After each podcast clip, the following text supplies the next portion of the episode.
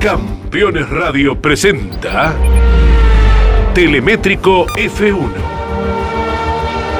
Un profundo análisis de la categoría más importante del mundo. Telemétrico F1. Tecnología, precisión y velocidad. Con la conducción de Adrián Puente.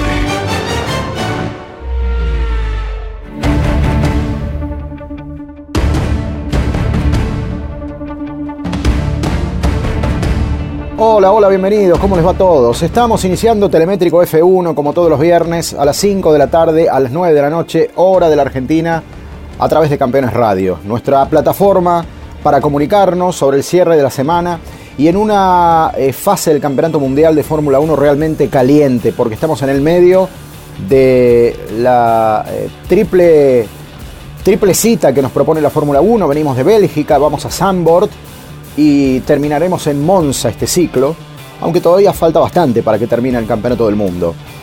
Estamos también a través de todas las redes sociales, ustedes me encuentran buscándome como Telemétrico F1 en todos lados, ¿eh? en YouTube, en Spotify, en eh, Twitter, en Facebook y en Instagram. Ahí con material diferenciado como siempre nos estamos comunicando todos los días de la semana.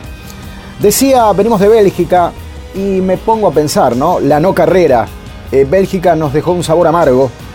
Y no es un sabor amargo cualquiera, porque muchos somos eh, adoradores de Spa Francorchamps. Lamentablemente, la historia ya la conocemos, se ha debatido durante toda la semana cambiar la reglamentación, modificarla, tener más elasticidad reglamentaria para abordar distinto una problemática como esta, ¿no? que a todas luces eh, tuvo una interpretación muy obtusa del reglamento y se olvidó de la gente, que estuvo cuatro horas esperando ver algo de acción en medio, del frío y de la lluvia, como eh, tantas otras veces se dio en Spa, pero con mucho riesgo en este caso para los pilotos. ¿no? Se ha debatido acerca de los neumáticos para lluvia extrema. Muchos se preguntaban, ¿para qué están si cuando los tienen que usar no los usan? Y ustedes saben que técnicamente se ha llegado a la conclusión de que generan más riesgo en términos de visibilidad y spray que otra cosa. Levantan tanta agua son tan eficientes a la hora de expulsar el agua que al que va atrás no lo deja ver. Y esto es algo que Pirelli incluso está, está tratando de analizar. El propio Sebastián Vettel dijo, cuando llovía, como llovió en Spa en otras épocas, con neumáticos Bridgestone menos eficientes, se podía correr igual. Y esto es efectivamente así. Bueno, todos los debates que dejó Bélgica, que mm, nos deja con un sabor a revancha y con la necesidad de restituir carreras y tenemos Sandboard. No he escuchado una sola voz contraria a la restitución de Sandboard. Es más, les digo, los fanáticos de la Fórmula 1 que habitualmente me escriben e intercambiamos algunos conceptos, se muestran todos contentos, me incluyo. Cuando se restituye un circuito de los de antes, más allá de las actualizaciones, pero con el espíritu de carreras de antes, yo lo celebro. Y Sandboard es uno de esos circuitos. Se ha corrido siempre el Gran Premio de los Países Bajos en este lugar. Siempre. Desde 1952 hasta 1985, con la victoria de Niki Lauda, allí se detuvo el tiempo para los Países Bajos. Fueron 30 carreras exactamente que, nos otorgó Sandboard. Un circuito que así todo, con las modificaciones de hoy, conserva ese espíritu de curvas veloces, de zigzagueos, de curvas eh, en forma de S estiradas, muy veloces y apenas un par de sectores o un par de curvas un poco más lentas, pero nada más. Y este año se le suman los peraltes. De esto vamos a estar hablando en un rato, porque vamos a estar escuchando el onboard que hizo Max Verstappen en el momento de hacer la presentación del circuito hace algunos meses atrás. Incluso antes de la pandemia, cuando todo parecía indicar que 2020 iba a ser el año de la, de la vuelta de Sambor.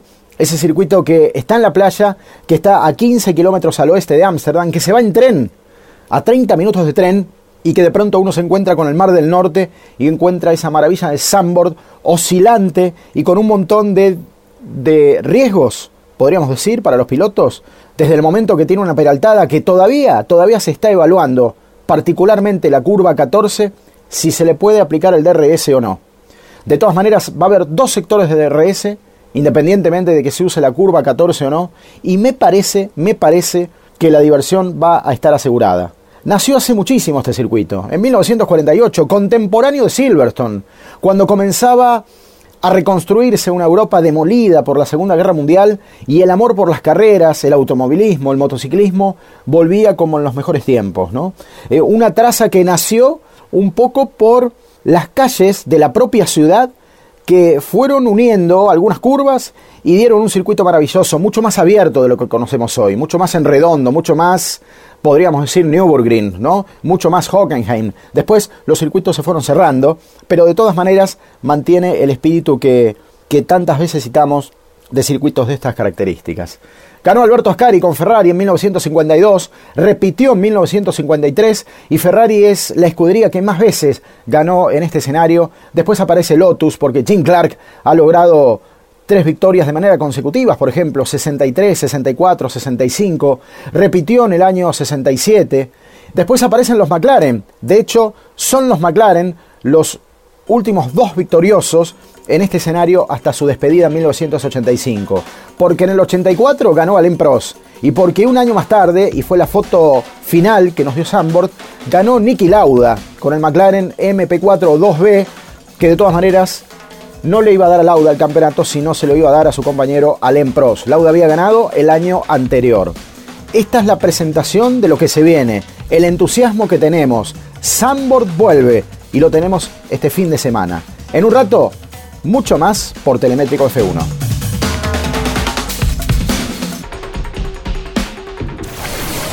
Estás escuchando Campeones Radio. 24 horas con lo mejor del automovilismo. Seguros para sembrar, seguros para cambiar.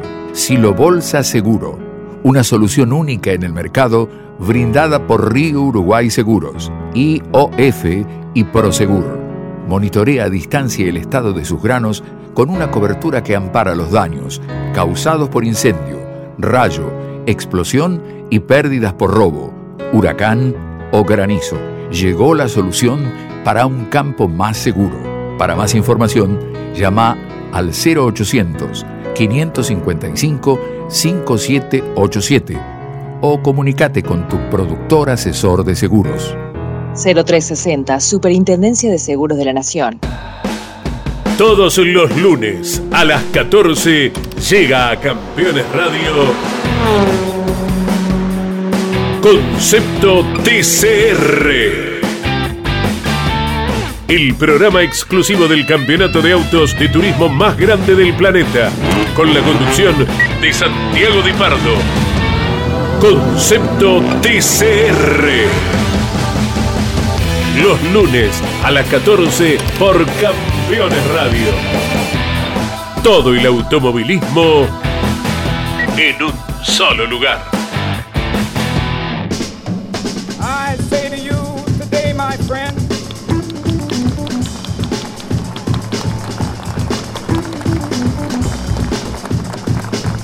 Telemétrico F1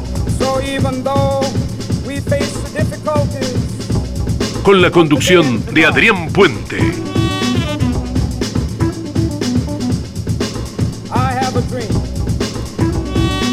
Segundo bloque para Telemétrico F1. Si de una manera muy particular se ha iniciado este fin de semana de Gran Premio es con un anuncio que para los seguidores del finlandés fue una em, decisión difícil de asimilar. Se retira Kimi Raikkonen, se retira el año que viene. Este será su último campeonato no estará en la Fórmula 1 en 2022. Ya él pasó por una experiencia como esta, ya él eh, se había retirado temporalmente para lavarse un poco la cabeza cuando había obtenido lo más importante de su vida profesional, que fue el Mundial con Ferrari en el año 2008. Experimentó con el rally, con algunos golpes, con algunos accidentes. Después volvió en 2012 con la estructura de Lotus y la motorización Renault muy buenas temporadas, la 2012 2013, para que Ferrari volviera a poner los ojos sobre él y le volviera a dar un auto, una butaca, para hacerlo igualmente competitivo a la época en la que se había ido. Fue un gran compañero eh, para Sebastián Vettel en, particular, eh, y fue un hombre que de alguna manera siempre interpretó que él era el segundo dentro de una estructura que estaba toda orientada hacia el alemán. Pero así todo, en esas circunstancias tan complejas, como siempre para un piloto de Fórmula 1 demostró que de todas maneras podía llegar a ser uno de los mejores pilotos de la parrilla.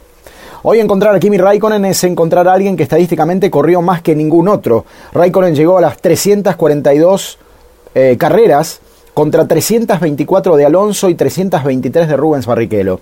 Prácticamente los pilotos de los últimos 10 años, todos beneficiados por eh, calendarios mucho más amplios, de mayor cantidad de carreras, de 19 para adelante, les permite tener este récord, llegar a estos números. Porque más atrás viene Baton, más atrás viene Hamilton, más atrás llega Felipe Massa, Sebastián Vettel. Y recién en el noveno puesto quedó el récord de Ricardo Patrese, que parecía nadie iba a superar en los años 90 con 253 grandes premios.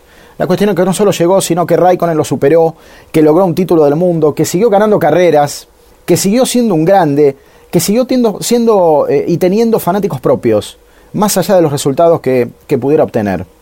Y en estas últimas horas fue el foco de atención de todos los, periodistas en, en Holanda, o mejor dicho, en los Países Bajos. La conferencia de prensa, una de las más importantes, lo tuvo como protagonista y sería muy interesante escuchar cómo explicó la manera en que está asimilando esto del retiro, cómo lo decidió, cuándo lo decidió, por qué se va, Kimi Raikkonen. Esto decía el piloto finlandés en conferencia de prensa. You broke the news yesterday about your retirement from Formula One. How difficult was it for you to make that decision? Um, not really. Obviously, it wasn't made yesterday, suddenly. So, um, no, not really. I mean, obviously, like I said to you before, I have experience on that, so it was working out okay on that time. So. Uh, you know, there's always, you know, uh, how the mind plays game, and uh, it's um, I've been a long time here, but um, in the end. Uh, luckily, I would say that F1 has never been my life in a way that yeah, it takes a lot, lot time from from our lives, but it's never been the let's say the the main thing in my life. I was uh, live my life in, uh, in outside and do normal things, and so. Um, Allí lo teníamos a Kimi Raikkonen, el periodista que le dice, bueno, se dio la noticia de tu retirada de la Fórmula 1, que tan difícil fue eh, tomar esa decisión. Eh, Kimi le responde que no fue difícil, eh, que no fue realmente complicado, que tenía experiencia en eso, ya funcionó en algún momento, aquí juega la mente, ha estado, ha estado ya en ese lugar. la Fórmula 1 nunca ha sido toda su vida, eh, la Fórmula 1 le ha quitado mucho tiempo, pero no fue lo principal en su vida. Eh, siempre se ha dedicado al aire libre, a, eh, a juegos virtuales y hace cosas más allá de la Fórmula 1, cosas normales, dijo Kim Raikkonen. Así que por ese lado está bien. Así se expresaba el, piloto finlandés, aquel que más carreras corrió que nadie, estadísticamente estos son sus números, aquel que supo ser campeón del mundo con con Ferrari en el año 2008 eh, y que logró el 6% de las victorias a lo largo de su carrera. Fueron 21 grandes premios los que ganó Kimi, 18 poles, esto lo pone arriba del 5%, y ha logrado, y esta me parece que es una estadística muy interesante, el 14% de las vueltas rápidas de su carrera, en 46 oportunidades. Siempre se dice que los pilotos finlandeses son rápidos, pero Kimi fue el más rápido de todos los finlandeses, me parece, ¿no? Eh, hay una imagen que trascendió mucho, sobre todo en esta semana, cuando se recordaba la abortada carrera de Bélgica, y una imagen del McLaren de, de Kimi Raikkonen metiéndose en una nube con un motor roto por delante en la cima de Rouge, sin ver absolutamente nada y metiéndose en ese cono invisible a riesgo de que pasara lo peor. Bueno, ese era Kimi Raikkonen, un hombre que nunca sacaba el pie del acelerador, pero además lo acompañaba con una ductilidad en el manejo que lo sigue acompañando hasta el día de hoy, que lo sigue siendo distinto a pesar de que no tenga el mejor medio mecánico. Kimi Raikkonen fue el eje de estas últimas horas. Cuando regresemos al tercer bloque estaremos dando una vuelta en Sandboard. No se lo pierdan porque es un circuito espectacular. Thank God Almighty, we are free at. Campeones. Campeones. Radio. 24 horas con lo mejor del automovilismo. Campeones. La revista semanal de automovilismo Toda la actividad nacional e internacional con la información más completa y las mejores fotografías. Campeones. Reservala en todos los kioscos del país.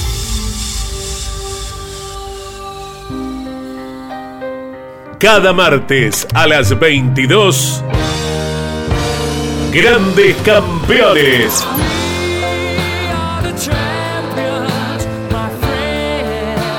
Un programa imperdible con un verdadero equipo de notables figuras. Juan María Traverso, Cocho López, Guillermo Yoyo Maldonado, Tito Besone y Ángel Guerra. Grandes campeones.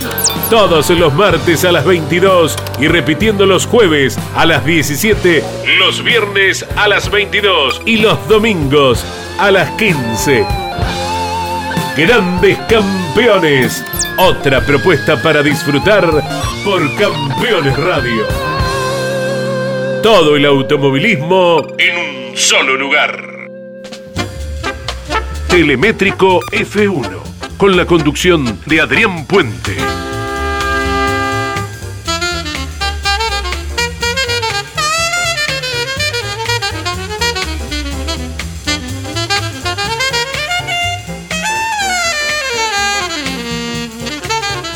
Señoras, señores, ustedes en este tercer bloque tienen que conocer el nuevo Sandboard y para eso nos vamos a subir al Red Bull de Max Verstappen que en una actividad promocional nos va a llevar a escuchar el motor en este circuito y se van a dar cuenta lo veloz que es, incluso en curvas. Escuchen esto. Estamos en la recta principal, rumbo a la 1, a Tarzan Bocht. Curva número 1, miren cómo baja. Curva a mano derecha. Pequeña recta hacia la curva número 2. Y acá llegamos a una curva fantástica.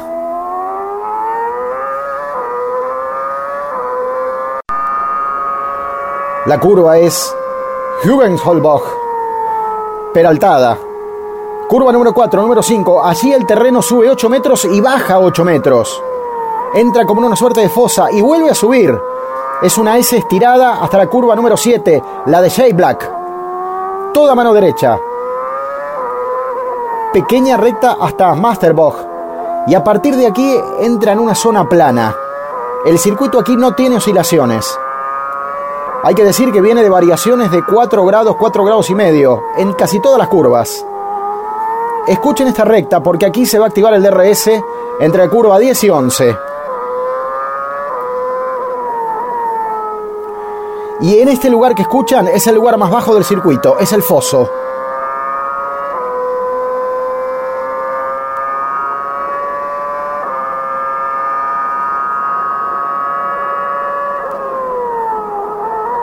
Ahí tenemos eh, esta, esta vuelta fantástica.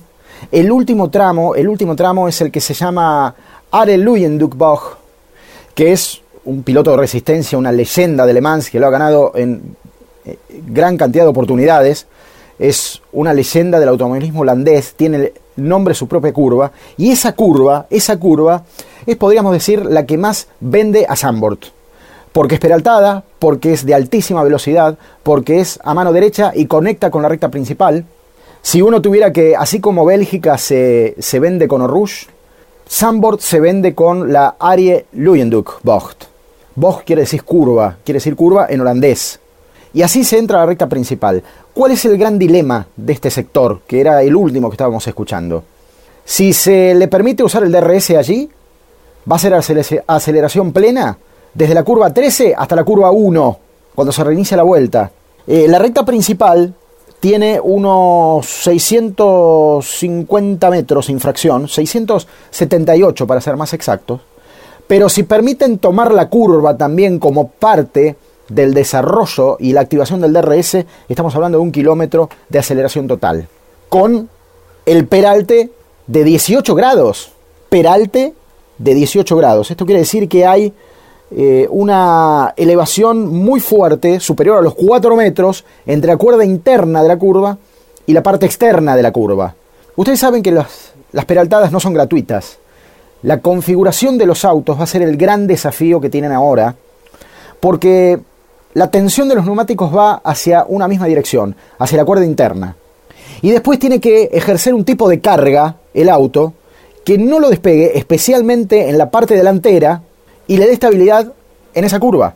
Y hay fuerzas, no solo em, perpendiculares, sino diagonales para que eso suceda. Y las diagonales son fundamentales en este caso. Va a ser un enorme desafío porque van a convivir con alas sensiblemente más descargadas porque es un circuito veloz, pero con cargas diagonales justamente para mantener la estabilidad allí, en la curva número 13, en la 14, en la 7, la curva Shade Black y en Master Box, que es la curva número 8. Son curvas muy rápidas y todas en la misma dirección, van todas a mano derecha. Ahí está y radica uno de los principales desafíos de un circuito que además tiene un asfalto en las peraltadas especial y distinto para que la adherencia sea distinta y si eventualmente llueva, cosa que parece ser está descartado, el drenaje sea mejor. Para eso se instala lo que se llama una piedra noruega, un poquito más rugosa, que insisto, favorece a esos dos aspectos. Tiene un asfalto, convive con dos asfaltos al, al, mismo tiempo. Y las curvas, por ejemplo, que pueden concentrar mayor cantidad de agua en caso de que llueva, la número 12, por ejemplo, que es una curva cerradita a mano izquierda, eh, convive, por ser el punto más bajo, con unas bombas especiales que si eventualmente llueve mucho, drena mucho más rápido. Está todo pensado. Es el diagrama de un circuito de antes, pero con toda la tecnología del circuito, de un circuito actual. Lo que nos va a dar certezas de que va a tener un poco más de resistencia ante ciertas inclemencias si las tuviera, como no las tuvo Spa-Francorchamps. Y me animo a decirle que en este contexto la carrera está asegurada. Cuando regresemos en Telemétrico F1 a través de Campeones Radio, las cuatro noticias más importantes de la semana.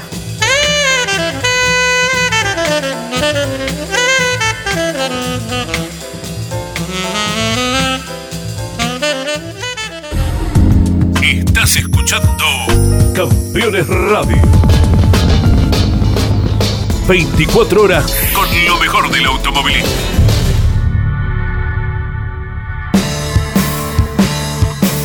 Juan Manuel Fangio. Uno va haciéndose con el auto parte de uno mismo. La leyenda la historia del más grande piloto de todos los tiempos y las novedades del Museo Fangio en Balcarce. Con la conducción de Pepe Joglar. Juan Manuel Fangio, la leyenda. Y no es difícil hablar cuando uno dice la verdad o cosas que hayan pasado. Lo malo es cuando hay que inventar todos los sábados a las 18 y los domingos a las 21 por Campeones Radio. Todo el automovilismo en un solo lugar.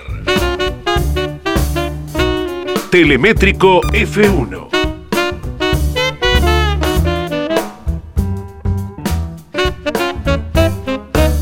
Con la conducción de Adrián Puente.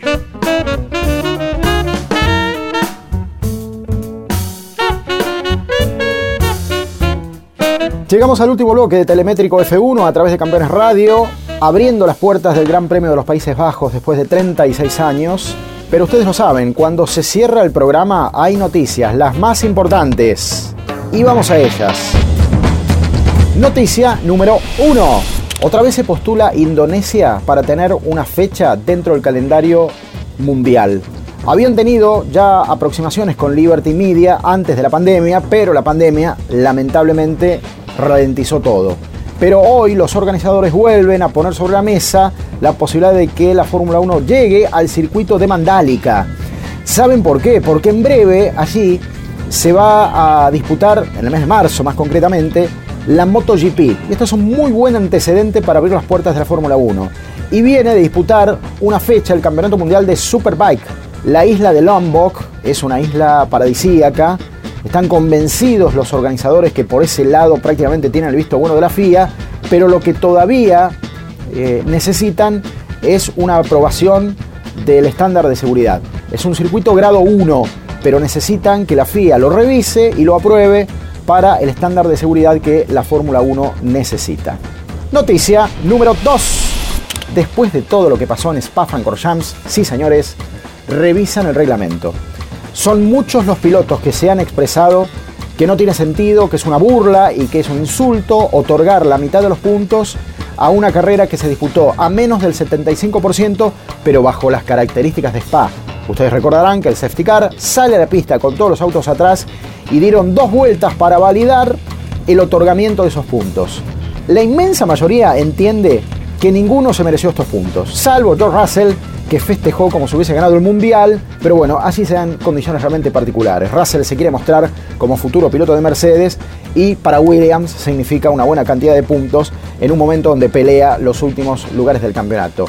Por esta razón es que se va a revisar cómo se aplica la teoría de menos del 75%, porque ese menos del 75%, como poco, si se otorgan los puntos, debería dar un espectáculo mínimo a la gente, y no el esperpento que hemos tenido eh, el último fin de semana con esas dos vueltas que dio el safety car. Creo que dio más vueltas el safety car que los 20 pilotos que terminaron disputando esa suerte de seguimiento sobre el auto de seguridad. Así que por allí va la revisión de la Fórmula 1 que se modificó, mutó, se manoseó incluso durante las cuatro horas de espera, absolutamente para ningún resultado positivo. Y además fallaron en la lectura climática.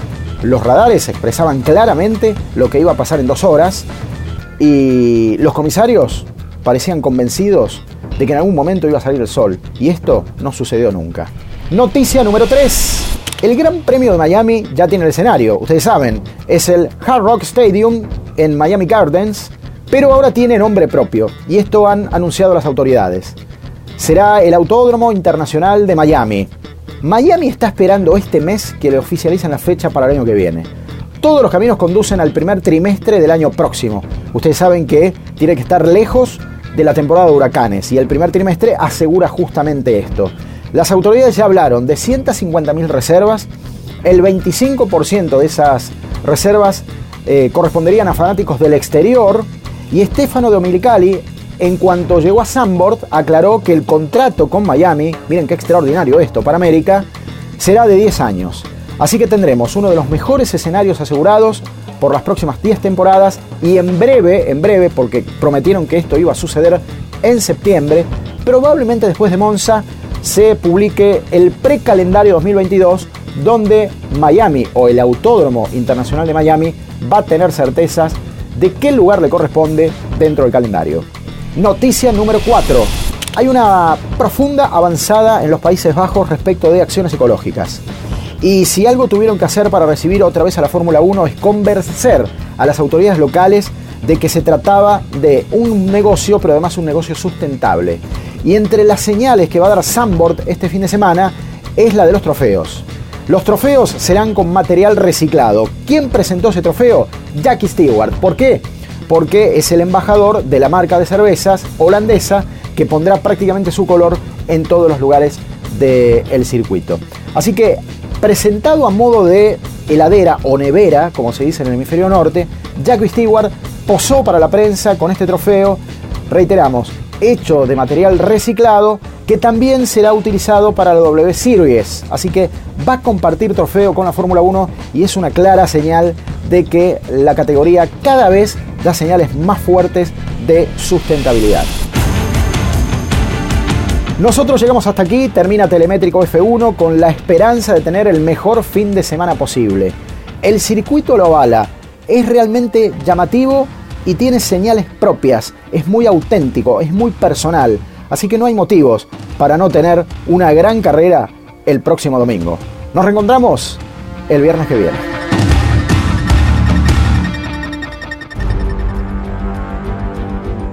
Campeones Radio presentó Telemétrico F1.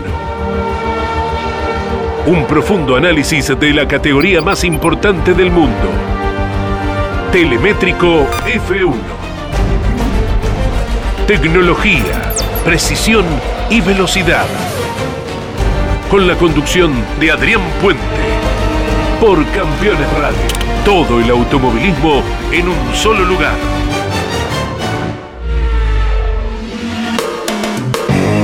Campeones Radio. Una radio 100% automovilismo.